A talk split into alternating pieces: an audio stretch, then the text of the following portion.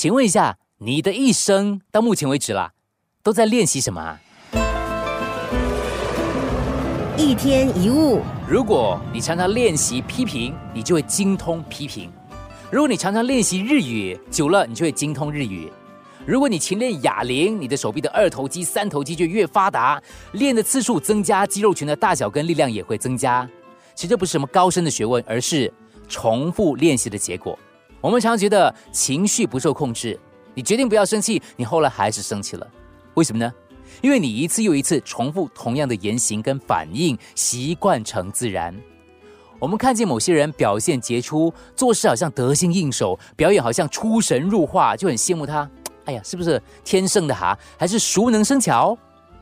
有一次，贝多芬结束了精彩绝伦的演奏之后，身旁围着很多赞美音乐奇才的人群，有个女乐迷呢冲上前呼喊：“哇！如果老天赐我像你一般的天赋，那该有多好啊！”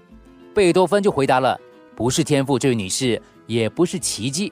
只要你每天练八个小时钢琴，连续四十年，你或许可以做得比我还要好。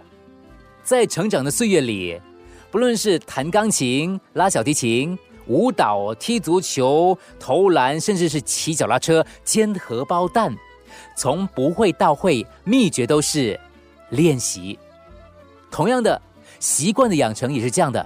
每天回家坐上沙发，顺手打开电视机，吃东西狼吞虎咽，边吃边划手机，拖很晚才洗澡才睡觉，啊，然后呢，喜欢捡便宜、吹毛求疵，喜欢吃宵夜、乱买东西，这些行为被重复的次数越多了，就跟练习一样，你会习以为常。骂人会骂习惯，生气也会习惯，快乐也是一种习惯。而如果问你啊，你认识的亲朋好友当中，哪一个是最快乐的？你想一下。你应该应该可以答出来的，因为他们一直在表现这种习性。更直接的说，他们是不断在练习快乐的结果。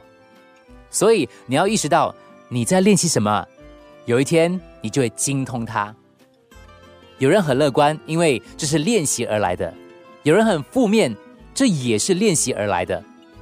一个人喜欢挑剔，就越来越挑剔；习惯放弃，借口就越来越多。不断正面思考，思考就越来越正面。常常练习感恩，值得感恩的事就会越多。